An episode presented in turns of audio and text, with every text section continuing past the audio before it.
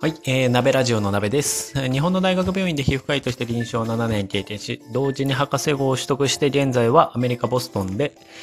日本のあいや皮膚と免疫学の研究をしています。今日の日付は2021年2月11日、えーこれで2本目ですね。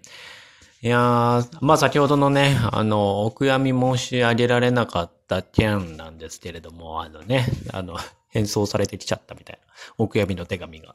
まあまあ本当にその悲しい話なんだけれども。いやー、でもね、あの、他に、今日はね、いろいろあって、とうとう、あの、チンニングスタジオ、スタ、あスタジオじゃないや、あの、スタンド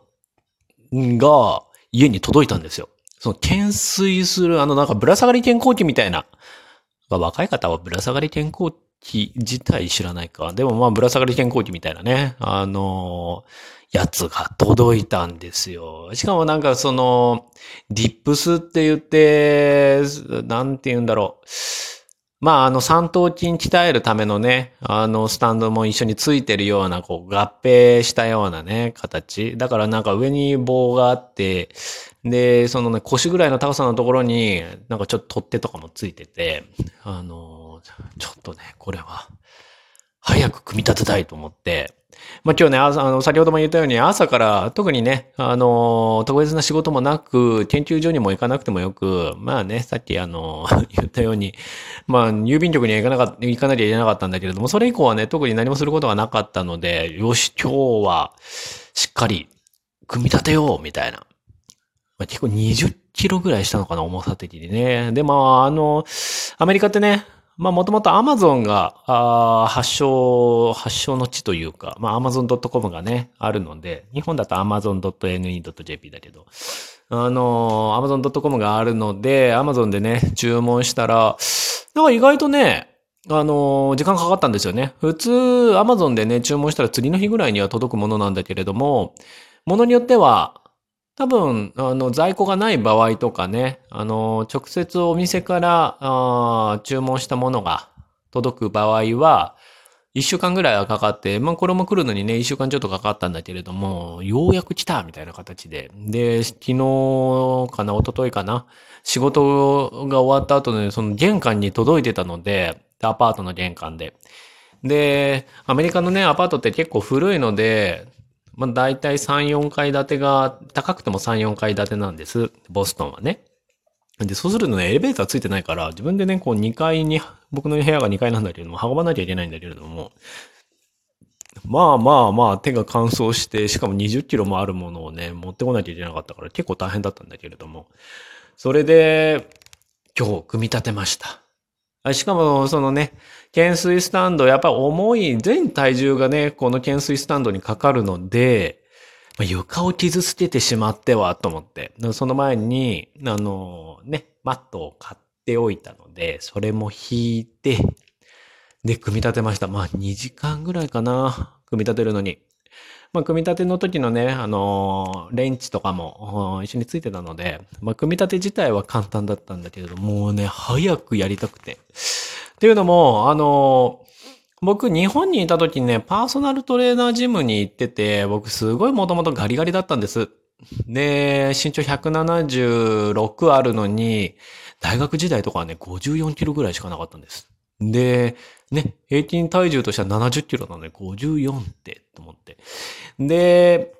えっ、とね、その後、社会人になって58キロになって、あの、研修医の時ね。で、まあ4キロぐらいしか増えなくて、まあ、ただ単に、あの、研修医って、早くて24、25ぐらいが研修医なんだけれども、まだだんだんね、中年太りもし始めてくる時期だろうし、あとね、大学の時はね、ずっとバドミントンやってたので、まあもともと消費量もね、結構多かったので体重増えづらいなと思ってたんだけれども、まあ研修医の時もまだね、バドミントンやってて、いちょっとね、一年発起で、あの、どっかのウェブサイトに28歳までぐらいかな？が一番ね、筋肉つきやすいですよっていう。まあ、まことしやかな噂なので、全然医学的なその根拠とかも何にもないんだけれども、28、29ぐらいが一番筋肉つきやすいから、今がなんかこう、ウェイトトレーニングやる、やり始めるチャンスですみたいなね。まあ、売り文句なんだろうけど。まあ、そんなことを、あの、書いてあったから、あ28、29ぐらいで、まあ、ガリガリからちょっと卒業したいなっていう。まあね、あの、女の子の中ではね、あの、痩せてる男子が好きっていう人はいるかもしれないけれども、あの、僕セクシャリティがね、ゲイなんだけれども、ゲイ業界では、まあ、痩せてる人が別にモテるわけはないんですよ。男らしさがないと、モテないので。あの、まあ、だからね、なんかね、ホモの人たちみんなね、なんかちょっと筋トレとかしてたりね、するんだけれども、まあ、それもあって、やっぱ体重を増やしたいっていうのが、もう20後半からね、常々思ってたんです。まあ、痩せてる人がね、年を食った時に、中年太りとして、あのー、見た目ね、手も足も胸もガリガリなのに、お腹だけ出ちゃって、なんかちょっと幼児体型みたくなってしまう人がいるらしいんです。それはちょっとさすがに嫌だなと思って、でね、あのー、骨格とかも僕そんなに太くもなかったので、ちょっとこれは習わなきゃっていうことで、初めてこうウェイトトレーニングをしたのがパーソナルジムだったんです。お金も結構かかったんだけれども、ここまで28歳まで全然こう、運動はしてたけれども、ウェイトトレーニングとか、自重トレーニングとか、その筋肉を増やすトレーニングを今までしたことがなかったから、筋肉がどうやってつくのかとか、何をすればいいのかすらわからなかったから、やっぱ専門家に聞いた方がいいと思って。でも、こうパーソナルトレーナージムみたいなのが、あの、ライザップの影響でね、あの、パーソナルトレーナーっていう言葉自体、あとはな、みんなに認知され始めた頃なんですけれども、あのー、みんなパーソナルトレーナージムって基本的にはダイエット目的みたいなのが。まあ、ライズアップの CM 見るとね、あの、なんか、ポテンとしたお腹の人が、まあ一周すると、の、このライズアップ行くと、もうすごい劇的に変わるみたいな、そんなイメージだったと思うんだけれども、ダイエット目的がやっぱり多いんですよね。やっぱ女性がこう、美意識の高さがね、日本の女性ってやっぱり美意識の高さがすごい高いと思うので、特にアメリカに来るとそう思うんだけれども、すごい小綺麗にしてたりとか、あとは、まあメイクもそうですけれども、体型維持もね、皆さんすごい努力をされているんですけれども、それに比べて日本の男性ね、あの、全然美意識がなく、体型維持も全然してなくて、まあよくそれで、って思う時はあるんだけれども。まあまあ、なので、そのパーソナルトレーナージムを探すときに、結構ダイエット目的以外の筋肥大を目的としたトレーナーさんってね、意外と少なかったんですよ、その時は。今はどうだかわからないけれども、でも、やっぱ男性の美意識が変わらない限り、そういう人たちは増えないんだろうなとは思うんだけれども。なので、あのー、ね、筋肥大コースがあるジムに行き始めて、で、そこでね、4年ぐらいやったかな。そしたらね、58キロの体重がなんと72、3ぐらいまで行って、まあ、でも4年かかるんですけれどもね。んで、そして、ね、アメリカに来たんですよ。ね。で、